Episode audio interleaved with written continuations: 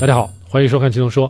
咱们上一期呢，给大家看了咱们低碳门诊刘辉博士关于糖瘾的一个节目啊。那么这期呢，咱们继续，还是咱们营养科的医师，他叫李颖奇，是澳大利亚注册的营养师啊。当然了，也是咱们中国的注册营养师。那而且呢，他还曾经到美国的杜克大学，也就是 Eric Westman 他的诊所里啊去做访问学者。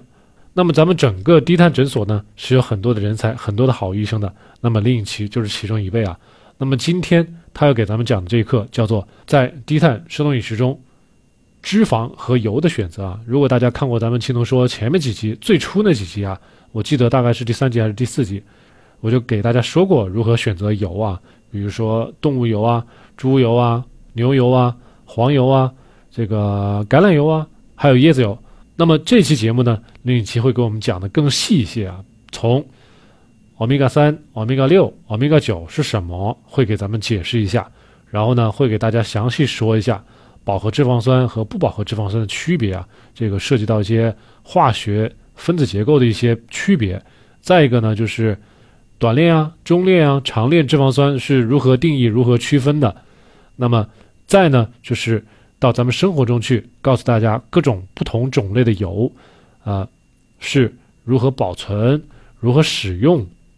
啊，如何烹饪，用多高的温度，这些都讲得很细。那么对大家平常使用油、如何吃的健康、用油吃的健康是有很大的帮助的。那么我之前也是没有很仔细的讲这类的话题，那么希望大家可以从李颖奇的这期节目里面可以得到自己需要的内容啊。那么，敬请大家往下欣赏。好，呃，各位同学们，早上好啊，哈，呃，很荣幸呢，今天可以给大家分享这节课。那呃呃，我也是来自宝安区中心医院的营养科的营养师林颖琪哈。那我今天给大家分享的一个主题呢，是呃，叫做认识脂肪、认识油、低碳生酮饮食的脂肪和油的选择。那今天将会从。三个方面去开展讲课的，好，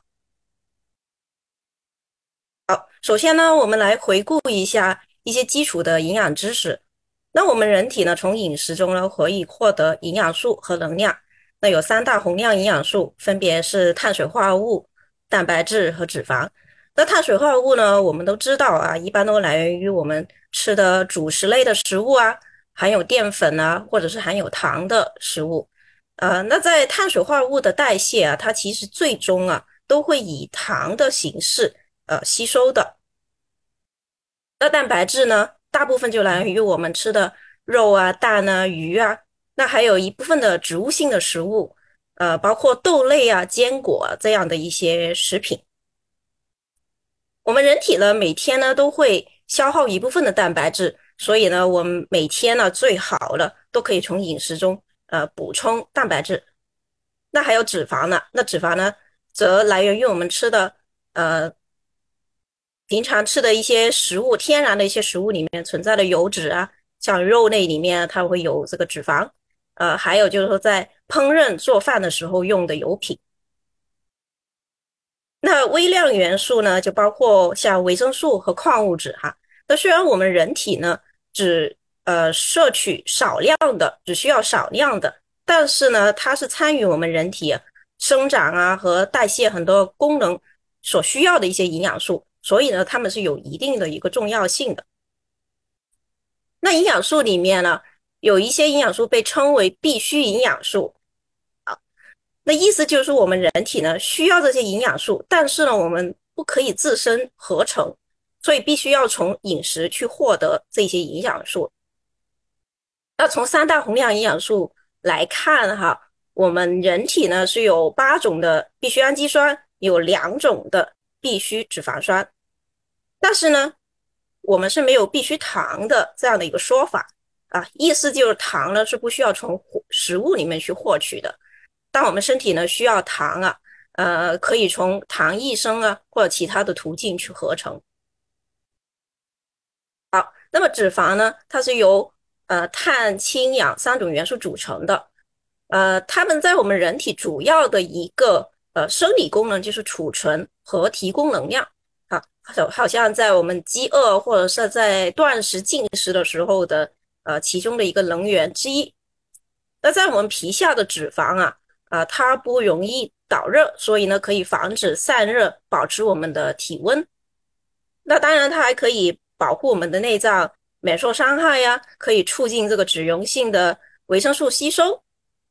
还参与了很多的调节炎症啊、免疫力啊这样的一些身体的功能。呃，最后呢，它也是可以保护我们的，保持我们的细胞的健康的。好，膳食脂肪呢，它的类型哈，那大概呢可以粗略的分为两大的类型哈。那饱和脂肪呢，就是它的碳原子链是饱和键，也就是说它是单键的。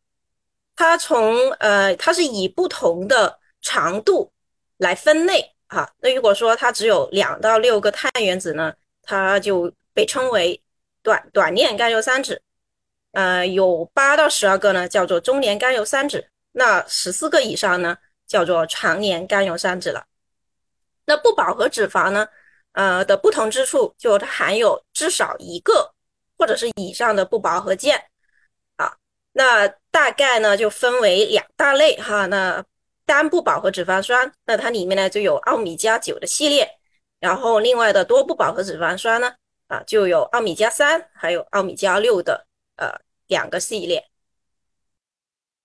好，这张表格呢，可以从不同的角度去认识呃不饱和脂肪酸。那不饱和脂肪酸呢，它是前列腺素的一个前体啊，它是发挥着不同的作用的，不同的生理作用的。那奥米加三呢，N 三脂肪酸，它的生理作用呢，是可以减少不正常的发炎啊，改善胰岛素的敏感性，改善细胞膜的健康。那奥米加六呢？呃，则相反，它是可以启动我们身体的免疫反应，启动这个发炎啊，来促进这个免疫反应，还可以调节我们的代谢啊，促进凝血这些功能。那奥米加九了，单不饱和脂肪酸的奥米加九呢，它是有抗炎、抗氧化和增强免疫力的作用，同时呢，它还可以降低坏的胆固醇，提升好的胆固醇。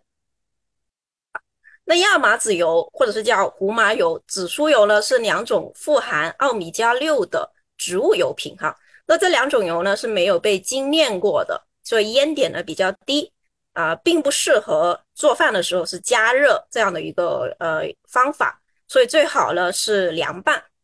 那它富含奥米加三的食物呢，就有我们很熟悉的深海鱼类呀，啊，还有这个深绿色的蔬菜。我们常见的呃玉米油啊、大豆油啊、葵花籽油啊这些油品哈啊，它们呢是富含奥米加六的这些油品啊，而且呢，我们在食物从食物的角度来看呢，大部分的食物都是含有一定量的一个奥米加六的啊，包括像谷物啊、种子啊、油肉类啊等等这些食物。那奥米加九呢啊，它的油品就更加丰富了哈。有这个呃茶籽油啊，橄榄油啊，那动物油呢啊，像这个猪油啊啊，鸡油啊，它们都是富含这个奥米加九的。那食品呢，富含奥米加九的食品呢，就包括坚果类。好，我们需要注意的是，奥米加三和奥米加六，它们同时其实都是必需的脂肪酸，是我们人体呢没有办法合成的啊，所以要从食物。饮食中去获取，那我们人体中最理想的这个奥米加三和奥米加六的呃一个比例呢是呃一比一。我们现代人呢，其实大部分这个比例都是失衡了，我们的奥米加六吃太多了，所以呢日子长了，我们身体呢就很容易引起各种的慢性的发炎哈，然后导致到我们有很多的一些疾病哈，呃。奥米加九虽然呢是我们人体可以合成的脂肪酸，但是呢，我们也建议日常呢可以适当的补充一些呃富含奥米加九的烹调油或者是一些食品，来去平衡这个油脂的啊一个比例。总体来说呢，我们在做低碳生酮饮食的时候，我们一般都会减少或者是不吃呃谷物类的或者是种子类的食品啊啊。然后前面呢我也介绍了这呃这些类型的食品啊，它们的奥米加六的呃一个含量是比较多的。然后在这个基础上面呢，再多选择多样化优质脂肪酸的油品呢，还有食物，那这样呢，基本就能够促进到我们这个人体的呃脂肪酸的一个摄入的平衡。好，那么饱和脂肪酸跟不饱和脂肪酸的不同之处，啊，就是饱和脂肪酸呢，它的呃这个碳原子链是饱和键，也就是说我们说的单键。那饱和脂肪酸一般是存在于动物的脂肪，好像猪油啊、黄油啊、啊奶油啊啊这些油品，那也少数的存在于少数的植物食品，像椰子啊、棕榈油啊、棕榈仁这些食物。好，那饱和脂肪酸呢，也是我们低碳生酮饮食中可以呃食用的一种脂肪酸。那其中呢？啊，中年甘油三酯哈，那我们应该大部分人都会听说过这个这种类型的脂肪酸啊，它其实呢是属于饱和脂肪来的哈。那在呃低碳生酮饮食界里面啊，它受到一定程度的关注。为什么呢？啊，那我们来认识一下这个中年甘油三酯或者我们叫 MCT，就是因为呢它在消化的过程中呢，它是不需要经过。啊，胆汁的乳化就可以被呃相关的脂肪酶水解代谢。那跟这个常年脂肪酸相比呢，它要走过一个比较复杂的消化的过程哈。那这个 MCT 啊，它就比较容易消化和吸收，那对于我们身体的负担是比较少的。呃，MCT 呢，其实它也被应用在很多像营养不良啊、吸收不良啊、脂肪酸代谢有异常的。这些疾病的治疗之中，哈，但是呢，MCT 呢，它在这个食物啊普遍的含量是比较少的，啊，它含量呢，呃，在天然的食物之中啊，哈，含量稍微比较多一点的，就是像椰子油、棕榈仁油，还有母乳，呃，牛乳，呃，牛奶或者是羊羊奶，或者是它呃相关的制品呢，也含含有少量的这个 MCT。好。接下来我们来看一下这一个脂肪的一个消化和呃代谢。那图中右边的橙色指标呢是这个常年脂肪酸的消化路径哈。那常年脂肪酸呢在肠道吸收之后呢，与甘油啊、载脂蛋白啊、胆固醇啊形成乳糜微粒这样的一个载体，好像一辆汽车一样，然后进入到我们的淋巴系统啊。再进入到我们的血液循环，走遍我们啊身体外周的组织，那这样一下来，整个过程啊都需要三到四个小时了哈。那么图中呢，左边的啊这个标注呢就是 MCT 了啊，MCT，因为呢它容易被水解啊，所以在短时间之内呢，它就可以直接从肠道的细胞吸收啊，直接呢通过。肝门静脉循环进入的肝脏，然后呢就被代代谢成为酮体了。啊，可以看到了这个图中啊，中年脂肪酸它的一个吸收率啊是比这个长年脂肪酸是要高的，所以呢它可以更快的生产和提供能量。好，那这当 MCT 呢进入到我们的肝脏的细胞哈，它在线粒体里面呢就会呃迅速的会代谢成为酮体了啊。而且呢，就能够立即的呃，立马的提供能量给到身体啊，不容易被当成脂肪储存起来哈，那也不会在我们的肝脏啊、脂肪组织中堆积啊，也不让人容易发胖。好，那既然 NCT 这么有效哈，这么可以让人呃快速的生产酮体，又不让人啊容易发胖，那在低碳生酮饮食中呢，有人就认为有一部分人呢，他的认为呢。啊，我为了要达到生酮的目的，那我只要喝呃这些 MCT 呃比较多的油品不就可以了吗？哈，那椰子油啊，还有棕榈仁油呢，它都是在呃天然的食物界里面是比较含有这个 MCT 比较多的，哈，所以这一部分人都会觉得就啊，那我就喝椰子油，那这样就可以做到生酮的啊。那我们现在知道的，所知道的是含有八个碳原子的。啊，叫做辛酸，或者说我们叫 C 八啊，和这个含有十个碳原子的呃这个桂酸啊，或者叫做 C 十，它的在 MCT 里面，生酮效果是最好的啊。但是呢，这两种 MCT 这两种中链脂肪酸呢，在食物里面含量是非常低的啊。一般呢，要从椰子油啊，还有这些棕榈仁油呢，经过提炼啊，再做成一些高纯度的产品。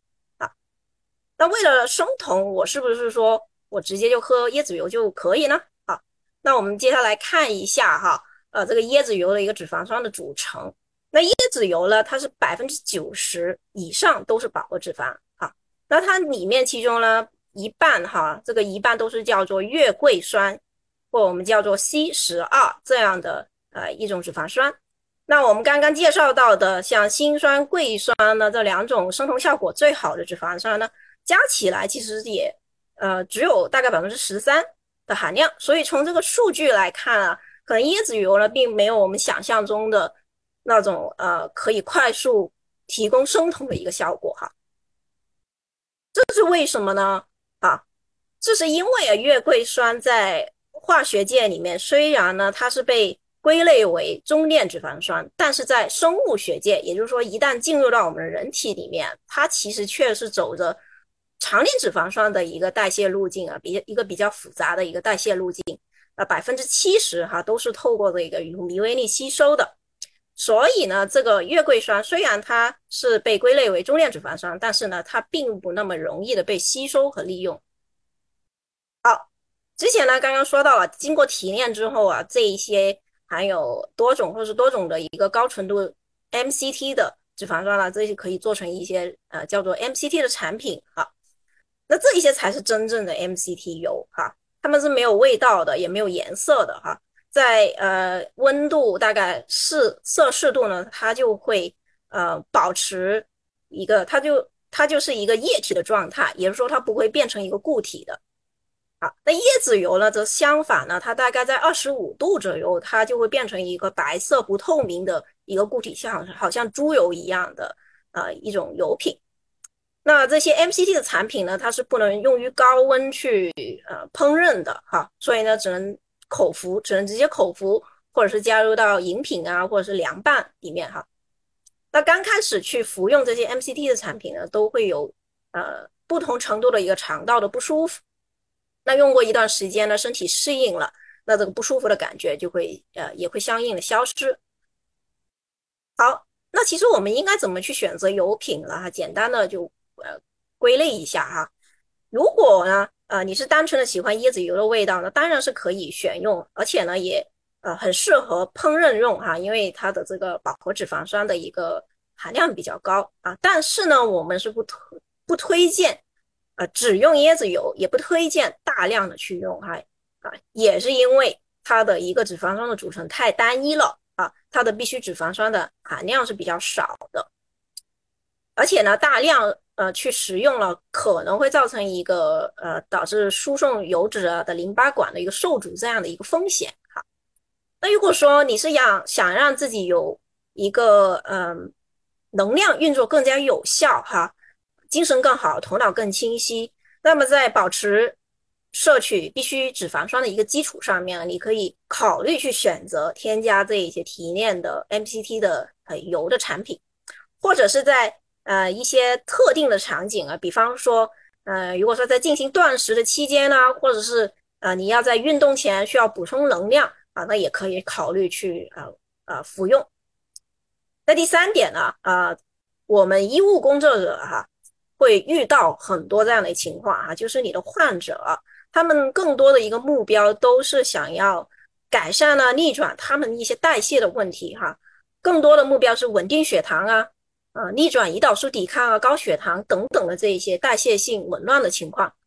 那那么我们去指导他们去更好的去执行低碳水化物饮食呢，是更加有意义和更加重要的。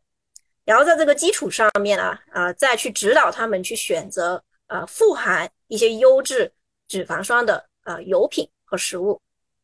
那到最后了，好，呃，如果是从心血管问题的人群。这一些人群来看呢，呃，我们则建议呢，呃，在当然，我们也也是会指导他们进行。如果说这个患者他们是愿意的，我们要指导他们去啊进行这个低碳生酮饮食。啊，在这个基础上面呢，我们要更加去呃指导他们去关注摄入单不饱和脂肪酸和这一个呃 N 三多不饱和脂肪酸的摄入啊，呃，以达到一个改善炎症啊，起到心血管保护的作用。啊，那对于不同类型的脂肪酸，我们应该采取什么样的态度哈？呃，那对于我们现在大部分人而言呢哈，我们的脂肪酸的摄入都是一个不平衡的一个状态，所以呢，对于奥米加六呢，我们是不去主动和不可过量的去摄取。那奥米加三的呃这个脂肪脂肪酸呢，我们呢呃还有这一个常年脂肪酸，如果在条件允许的情况下。我们呢是可以去积极的摄取，对于单不饱和脂肪酸奥米加九，好，那我们可以适量的摄取，啊，而常年脂肪酸呢，我们呢，呃，也尽量的不要过度的去呃摄取。好，接下来呢，我们去认识一些我们常见的一些油品哈，啊，所有的这些油品呢，都含有不同比例的三种脂肪酸，那饱和脂肪酸是最稳定的，其次呢是单不饱和。啊，然后呢，最后呢是多不饱和。这个多不饱和脂肪酸呢，它是比较容易被分解氧化啊，所以呢，一旦这个这个多不饱和脂肪酸它变坏了，然后我们吃进人体里面的哈，它就会产生一些一定的一个损害啊，像高温啊、空气啊、光线啊，其实这些因素都是可以加速油脂的氧化的。好，呃。我们这里就可以呃开始介绍这一些常见的一些油品了哈，像花生油呢，我们非常的常见哈，是最常用的一种油品啊。那实际上它是单不饱和、多不饱和都比较呃多的哈，呃一个呃 N 九的脂肪酸呢是比较多一点的，呃抗氧化物其实呢也也也比较多哈，但是需要呢我们注意就是它这个原材料花生的一个储存的条件啊。玉米油呢是一款比较呃精致。经过一个精致的精致的一个过程的油品哈，它呢是多不饱和奥米加六脂肪酸比较多的啊，所以说呢啊这种油品呢我们是要选择的去啊尽量选择不不要多多呃就摄入这种类型的油啊橄榄油我们也非常熟悉了哈，现在呢市面上呢我们也能找到很多的像嗯呃它的一个包装上面的宣传说叫做特级初榨的橄榄油哈。那这种类型的橄榄油呢，啊，它是没有经过一种精炼的过程，所以呢，它的一个抗氧化物啊，就是说它从这个橄榄果里面啊，呃，这个提炼出来的，它就比较丰富这一些抗氧化物。但是呢，在加热的过程中，这些抗氧化物就会被受到呃破坏，好，所以呢，这种等级的呃橄榄油，我们一般来说都是在啊呃通过这一个呃。直接凉拌呢，这样的一种方法去摄入的哈。调和油哈，或者叫混合油，那这个是呃，实际它的一个脂肪酸的一个比例呢，要根据它用了不同的油的去呃去确定哈。那它主要的一个呃，就制作出来这些调和油的一个需求，就是因为可以更好的去贴近我们人体的一个脂肪酸的需求。还有呢，就是可以拉高这个呃发烟点，可以提高这个油的稳定性哈。好，菜籽油了哈，那菜籽油也是比较常用的一种呃一种油哈，它的稳定性也是比较高的哈。然后呢，它这个呃呃单不饱和脂肪酸是比较多的啊。胡麻油哈，胡麻油可能听的比较少哈，但是它这个油呢是产。产自于我们呃国内的一个西北的地区哈，就比较呃用的比较多啊。那它呢是素食奥米加三的一个来源哈，也就是说它是比较富含奥米加三的呃这样的一个油品葵花籽油也是比较常见的哈，啊，它的一个多不饱和脂肪酸也是这个奥米加六是比较多的啊。芝麻油哈，那芝麻油的话呢？它的一个，我们都知道这个芝麻油香油哈，味道是比较很香哈，很呃非常香。然后它的这个抗氧化物也是非常的丰富的，但是呢，它是比较容易烧焦，所以呢，也是只是适合低温的一个烹饪的方法。啊，椰子油刚刚也呃介绍的比较详细了哈，啊，在市场市面上也能找到一种叫做初榨的椰子油哈。那这种椰子油呢，也是跟之前介绍到的呃冷压榨的橄榄油呢啊，它的这个呃是相似的哈，也是它的抗氧化物是比较多的啊。沙拉油或者是叫大豆油吧哈，因为很多的这些沙拉油的产品，其实实际上他们是用大豆油作为一个基础去制作的哈啊，所以呢，这种呃这些油品了。呃，这个大豆油哈，这个呃奥米加六的一个含量是比较多，所以呢，这种油品我们也是不建议多呃多吃的。好，山茶油了哈，山茶油呢，它的单不饱和脂肪酸也是，也就是说这个奥米加九的比例是非常高的哈，甚至是比这个橄榄油还要高哈。那它的一个呃好处就是烟点高哈，也呃不是一种精炼的油哈，呃，所以呢。它的一个抗氧化物也是比较多的哈。那这种山茶油在我们呃我国的一个南方的一些地区啊，哈，像那些江西啊、湖南呐，甚至我们广东这边都是有生产这一些有种植这些茶果的哈。那所以的话呢，呃，可以说是我们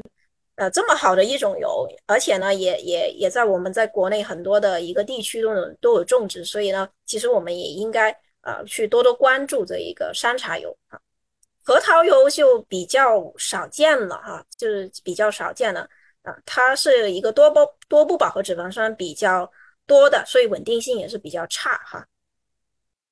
啊，米糠油哈，米糠油呢，它的烟点高，呃，稳定性也是比较高哈。然后它的脂肪的组成呢是比较均衡的哈，抗氧化物也是非常多啊。所以说有条件呢，也可以去多认识一下这种油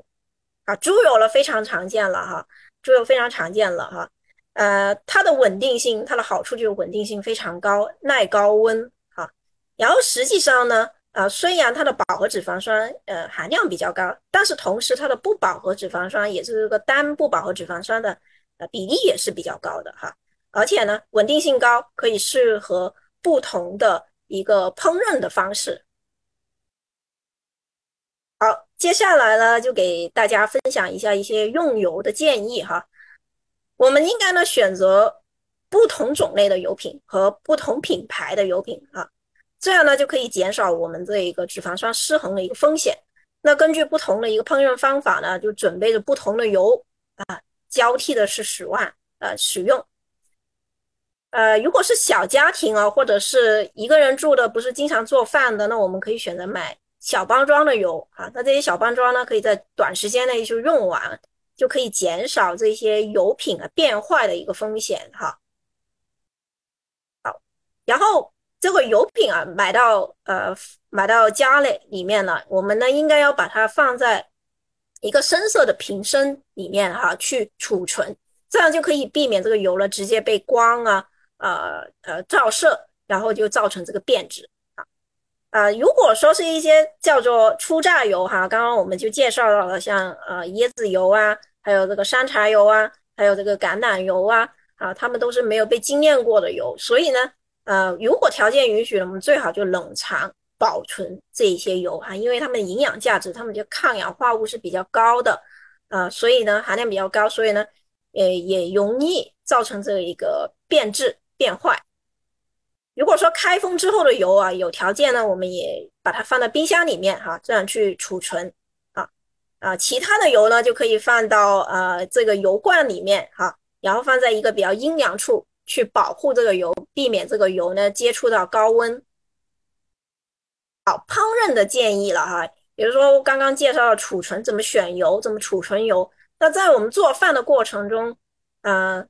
我们也是要去认识一下。怎么去更好去保护这个油哈？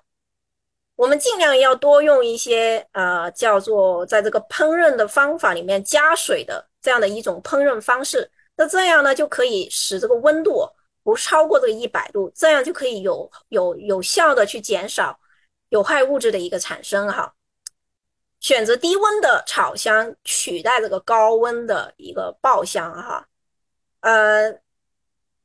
我们呢选择这个低温炒香这一些姜葱蒜啊这些佐料哈，那在放入食材之前呢，我们再调啊这一个呃高温快速的啊去翻炒，那这样的一个过程呢，也就是说我们是对这个温度是有一个控制的哈，这样就不会让这个油啊哈，你如果一开始就把它这个油加进这个锅里面哈，就是它会一直的升温哈，甚至有时候我们可能会看到，哎，这个油开始冒烟了，它冒烟其实就代表已经开始变坏了啊，所以我们要注意啊，油啊它持续遇到高温呢，它会生产有害的物质哈，那当我们吃进去的这些油啊。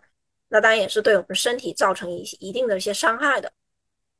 正确的去热锅哈，我们热锅呢，不是说我在一个呃还没热好的锅先放油，然后再开这个高温啊，让这个油呃烧热哈，反而呢是相反相反的，我们先把锅热好，就一个呃干净的一个空锅热好，然后呢放放少量的油哈，放少量的油，那刚刚我们热好的这个锅的温度就可以快速的把这个油的温度啊，就啊是呃这个上升了啊，然后再加这个食材进去，快速的去翻炒。那这样的话呢，我们呃食材不粘锅，油也不会呃减少这个油变坏的一个情况。右边这个图啊，示意图哈，呃展示了我们可以用这个手啊去感受感受这个呃温度，去测温哈。那如果说是有烫手的感觉了啊，这个锅开始有烫手的感觉。有一些不适合不适合这个高温制呃烹饪的油啊，其实呢会开始冒烟了啊，所以说这个时候就要注意了。好，这里汇总一下呃不同的烹饪方法和它适合的一些油的品种哈。呃，基本的一个原则是随着这个烹饪的温度升高，烹饪的时间的呃越长，选用的油啊都是烟点比较高。呃，还有稳定性是比较高的哈，还有所以呢，没有被精炼过的油呢，一般来说，我们还是建议呃使用比较低温的一个做法啊，或者是凉拌的这样的一个做法。好，那除了我之前介绍的油品哈，那当然不要忘记我们的食物哈。呃，我们在进行低碳生酮饮食之中哈，那我们所推荐食用的食物哈，像啊深海鱼类呀、蛋类呀。呃，肉啊，呃，如果说条件允许呢，可以呃选择一些叫做有机啊，或者是我们说的走地走地养殖的一些草饲养殖的一些肉肉制品啊，嗯，还有乳制品啊，坚果啊，牛肉啊，啊，那这些食物都是富含脂肪的食物啊，都是一些天然的食物。好，那呃。我们某一些食物啊，它通常它的脂肪呢都是比较单一，以一种为主的哈。那简单的介绍一下，像这一个动物油里面，像黄油啊、呃奶油啊、呃这一些动物的一些油品啊，它的一个饱和脂肪的一个含量是比较多的哈。啊，还包括这些芝芝士、奶酪这样的一些食品。啊，那当然还有这个植物里面的一个椰子油哈，之前我们也介绍了哈，就包括椰子油它的一个。脂呃饱和脂肪酸的含量是比较呃高的。那对于单不饱和脂肪酸哈，像这橄榄啊、橄榄油啊、牛油果，还有呃叫做呃夏威夷果仁呢，呃山核桃啊这些坚果类哈，它的单不饱和脂肪酸是比较丰富的哈啊。同时啊，还有猪油和牛油哈，刚才之前也介绍了哈，这些动物油啊，它虽然饱和脂肪酸呢。啊，也含量比较高，但同时它的一个单不饱和脂肪酸呢也是比较高的哈。啊，那对于多不饱和脂肪酸，嗯，奥米加三哈分为两大类的哈。那我们很熟悉了，脂肪多的鱼啊，深海鱼啊，它们呢，它的这一些海鲜的一个水产呢，它的这个奥米加三的一个含量是非常高的哈。还有呢，像我刚刚讲到的一些草饲的。呃，养殖的动物或者是走地鸡啊，啊，走地鸡它的一个鸡蛋呢，它这一些奥米加三的一个含量呢，也是相对而言是比较高的哈。那植物呢，像奇亚籽、亚麻籽啊，还有紫苏，那这一些植物呢，它的一个呃奥米加三的含量也是比较高的。那对于奥米加六了哈，可以说在很多几乎在每一种的食物之中都能找到这种脂肪酸啊，包括。肉类啊、坚果、种子等等的食物，好。那呃，还有一些油品啊，之前也介绍了，像我们呃经常看到的玉米油啊、大豆油啊、葵花籽油这些含量是特别高的哈。那在我们日常的饮食中，真的是没有必要再额外摄入含有呃富含奥米加六的这些油品了啊。如果说我们正常的饮食里面，其实呢，这个奥米加六已经已经是呃足够了，对于我们身体一个需求也是足够了。好，那多年来呢，我们一直都被告知说，我们应该要减少吃脂肪啊，哈啊，因为它是呃吃了之后会让我们发胖啊，热量高啊等等的一些说法。但现在其实我们已经有很多的研究表明呢，这是呃不正确的哈啊，所以呢，其实现在哈，我们还有很多人是对呃脂肪的恐惧恐惧还是挥之不去的哈，还是对这个。脂肪是有一个恐惧的一个想法的，那当然第一步呢，我们就是要克服这种对脂肪的一个恐惧。那具体到我们应该怎么去呃，就是说去执行这个生低碳生酮饮食呢？哈，首先第一点哈，我们要将这个碳水化合物在我们饮食中的碳水化合物减少到所需要的一个水平哈。那这个会根据每个人的一个不同，还有一部分的人他可能要做到最严格的。生酮级别的一个低碳饮食，有一些人呢，他可以做到一个比较佛系的啊。那我主要就是说减少到一半我的一个呃碳水化合物的一个一个摄入量就可以了啊。然后呢，在呃条件允许的情况下哈，如果说我们每顿饭呢，如果可以的话呢，啊，几乎在每顿饭我们都要摄入足够的蛋白质的啊食物，也就是像肉类啊。蛋类啊、鱼类啊这样的一些食物，那同时这些食物啊，它里面也是天然的含有呃有这些优质的脂肪在里面的。然后到最后了，根据需求再选用一些呃脂肪食用的脂肪哈，包括油品啊，然后啊再配合一些合适的呃一个烹饪方法，最后呢，这样就可以保证我们的一个人体的一个饱腹感、满足感。还有就是，同时保证这个食物的一个呃一个呃味道。好，最后呢，来总结一下哈，无论呢你是传统的饮食也好哈，低碳水的饮食也好啊，生酮饮食也好，其实脂肪我们都是一个必须要摄取的一个营养素哈。那它除了是能源之外啊，其实还是我们人体的一个组成的部分啊。而且呢，它还具有多种的生物的功能啊。其实呢，没有所谓的一种好或者是坏的油，最重要的是要看我们呃一个个体的身体的健康情况、他的疾病的情况啊、他的饮食的习惯，还有他比较常用的呃喜欢用的烹饪的方法。那根据这些呃实际的情况，呃以这个脂肪酸摄入平衡为目标。啊，再去选用，去或者是调整这个油油的品种。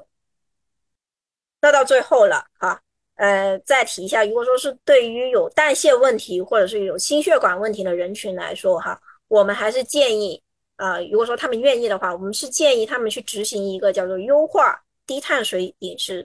在这个基础上面呢，啊，是要更加关注，让他们去更加关注奥米加九。还有奥米加三的脂肪酸的摄入，减少奥米加六的一个摄入，啊，从而啊得到一个炎症的改善，起到一个心血管的保护的作用。好，呃，那我今天的讲课分享呢就到这里结束了。那呃，谢谢各位同学们认真的一个聆听和学习哈。